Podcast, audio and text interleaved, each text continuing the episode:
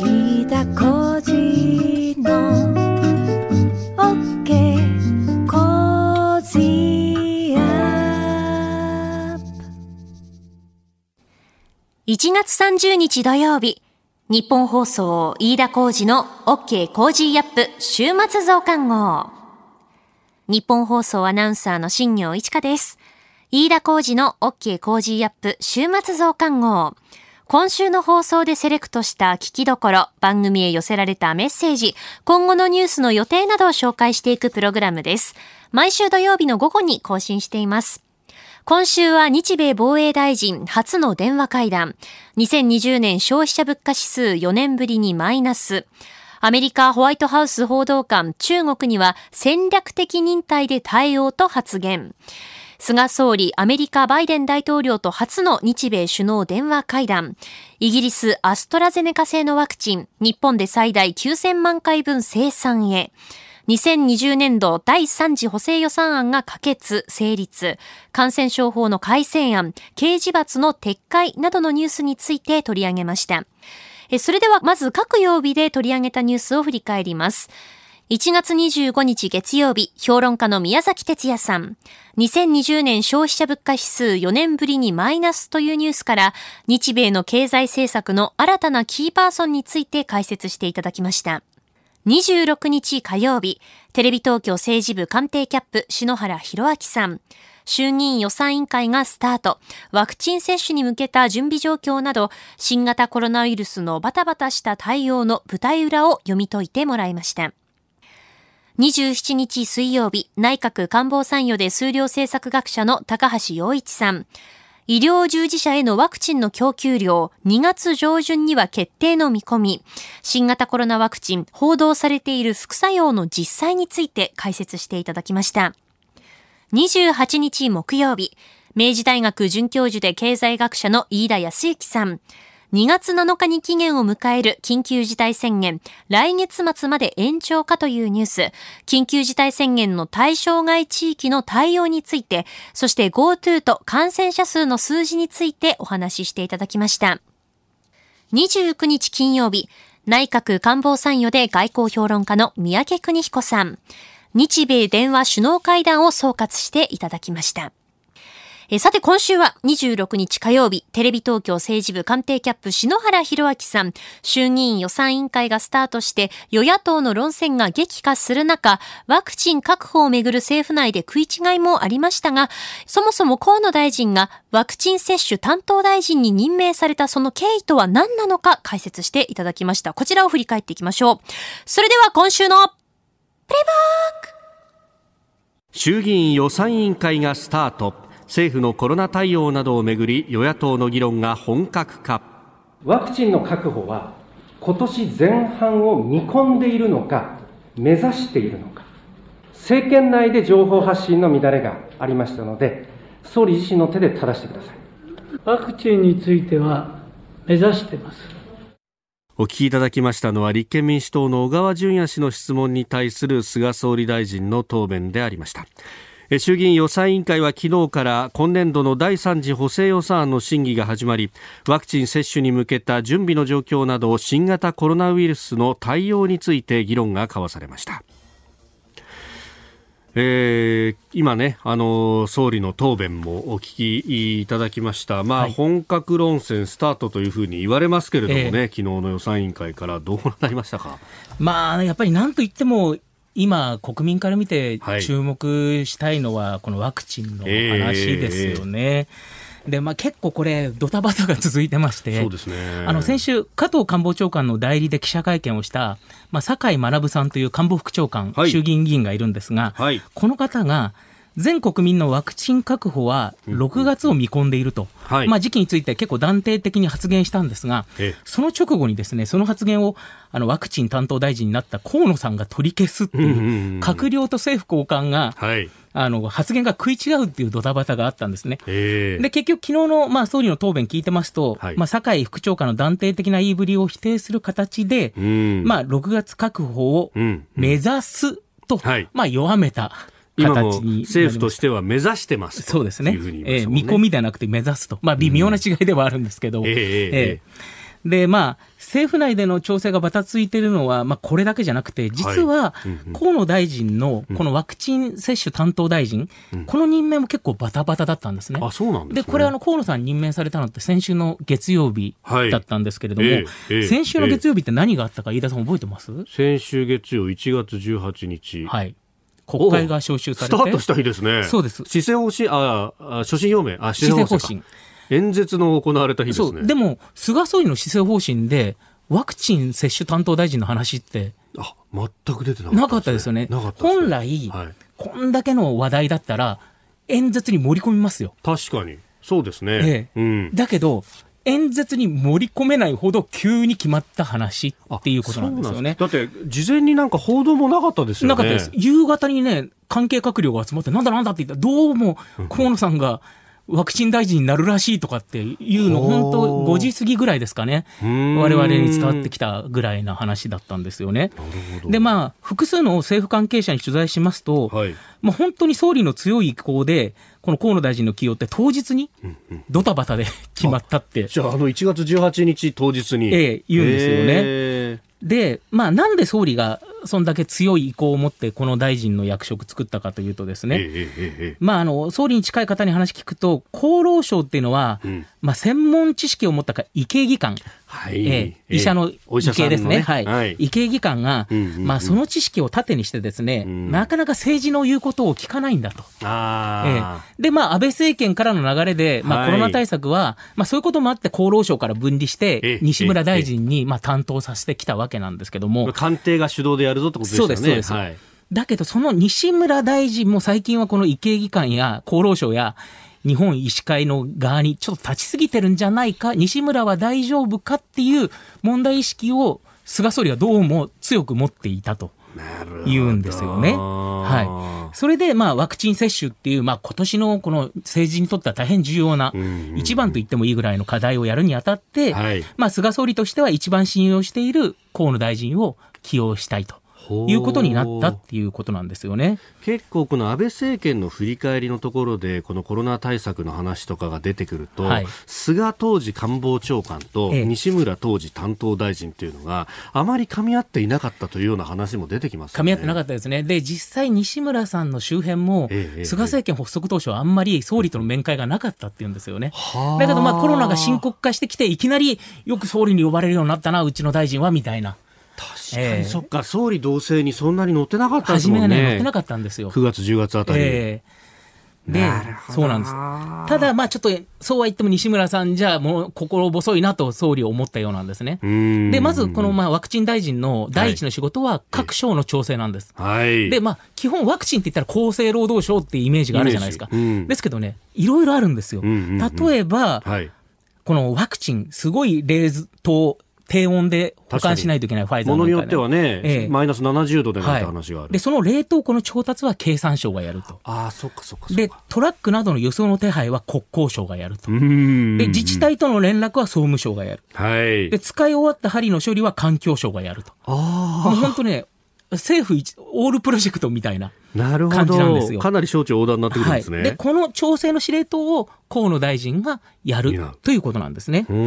で、同時にやっぱり菅総理、ある政権幹部に対して、はい。河野の発言力に期待してる、あ、発信力に期待してるんだというふうに言ってるんですね。河野さん、ツイッターで220万人以上確かに。フォロワーがいますからね特にやっぱりこの若者に向けてね、ええこのコロナの発信ってしたいって政府は思いがありますから、そういう意味でもうん。河野さんに期待してるっていうことなんですね。で、まあ、いずれにしてもに、日本では、まあ、一般の人には5月から接種開始という案も、まあ、このスケジュールまだ確定してませんけど、ええ。浮上してますけどね、うん。実はこの接種を実施する自治体もですね、はい。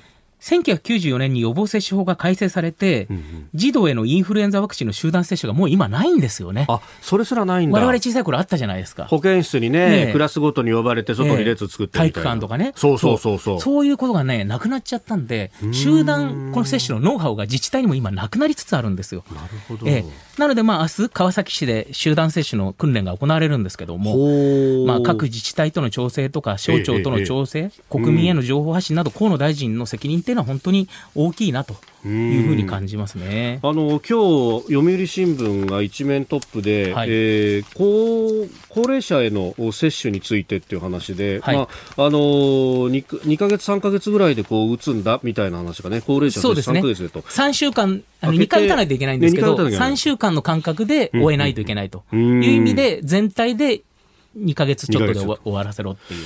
これ、だから、この人はこのワクチン打ったから3週間空けてこのワクチンみたいな風に、一人一人、こう、全部、と、あの、遡って全部調整しなきゃいけないわけですよね。だからもう、今ね、その、この辺システムをね、入れるなんて話、河野大臣が言ってますけれども。これもね、多分、河野大臣を起用した背景の一つだと思うんですね。ほうほうほうほうやっぱりデジタルを活用したいと。ええ厚労省のシステムはどうもちょっと心もたないんじゃないかなというところがあって、で、河野さんはまあやっぱりデジタルにも明るい人ですので、はい。河野さん主導で、えーマイナンバーをね、活用してマイナンバーカードではなくて、マイナンバーを活用して、はい。どういう、もうそういう管理をしていこうと思ってるようで、で、河野さんのもとにですね、はい。大臣補佐官、小林文明さんっていう広島出身の若い、はい。NTT ですかね、出身の、えーうん。この人もデジタルに明るい人なんですが、その人を置いてですね、まあ、このデジタル化なるほど。も進めていくと。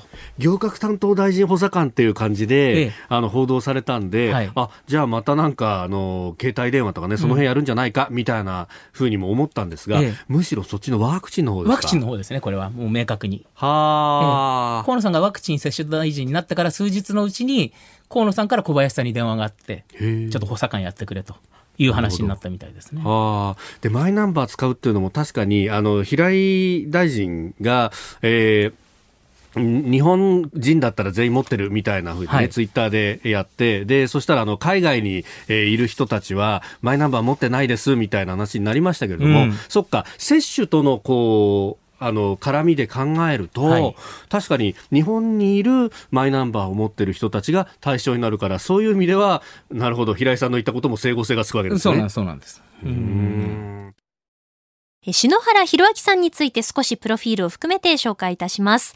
え早稲田大学政治経済学部卒業後、テレビ東京に入社しました。制作局でバラエティ番組を担当した後に報道局へ移動。社会部警視庁担当。後に、え政治部に移動しまして民主党担当。2018年7月から官邸キャップを担当されています。あの、現在テレビ東京のホームページの中にありますテレ東ニュースというページで、えテレ東官邸キャップ篠原博明の政治解説というのを展開されています。あの、私もよく拝見しているんですけれども、篠原さんがその時々の政治課題ですとかも政策、あと国際会議などについて、えー独自の視点で、そして独自の取材をもとにじっくりと語っております。で、たまにこうクスッと笑えるような動画ですとかの特集もあったりしますので、えーぜひチェックしてみてください。えーこの後はこれからの1週間のニュースの予定や、さらに間もなくバレンタインデーです。今年もチョコと手書きのメッセージのプレゼント企画もあります。放送に先駆けて、えーちょっとお知らせしたいと思います。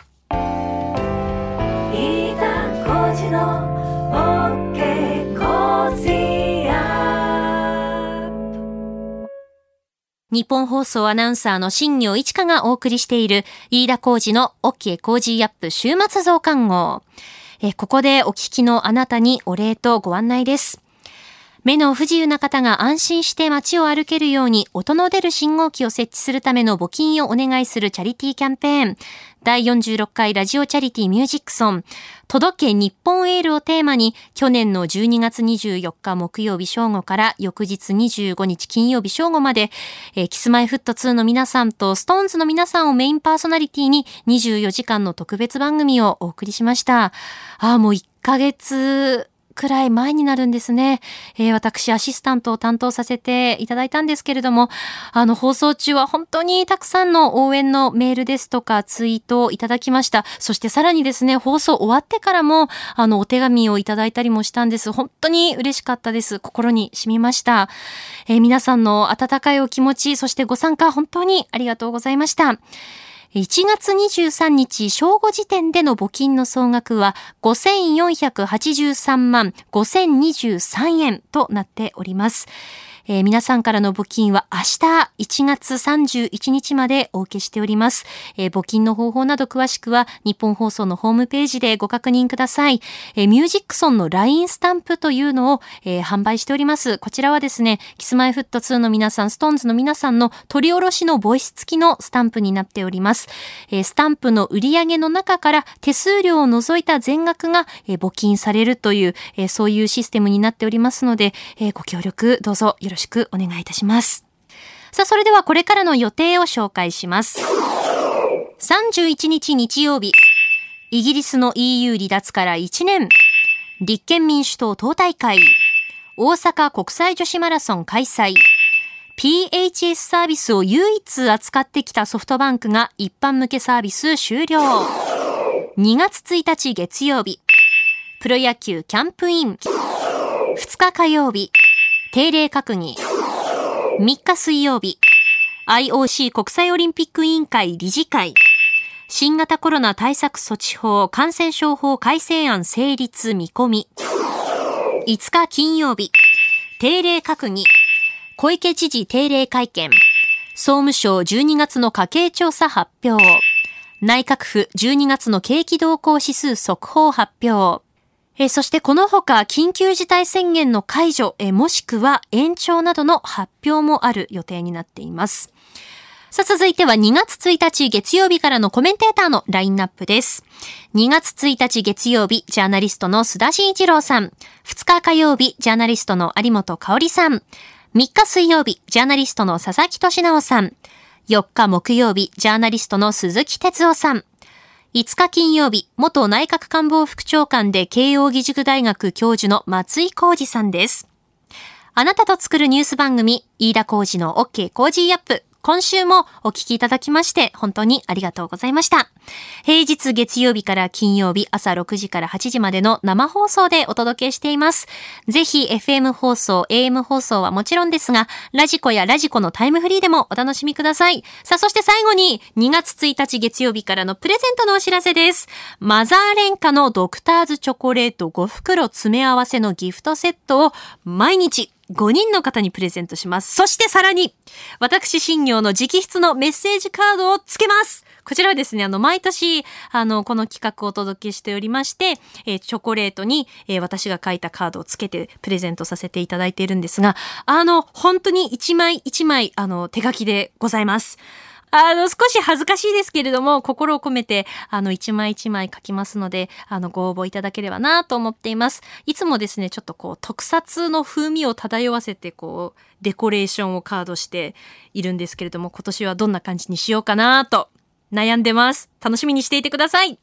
応募はメール、はがき、ファックスなどでご応募ください。詳しくは来週の番組でもお知らせします。ぜひチェックしてください。飯田浩二の OK コージーアップ週末増刊号。ここまでのお相手は、新行市佳でした。飯田浩司の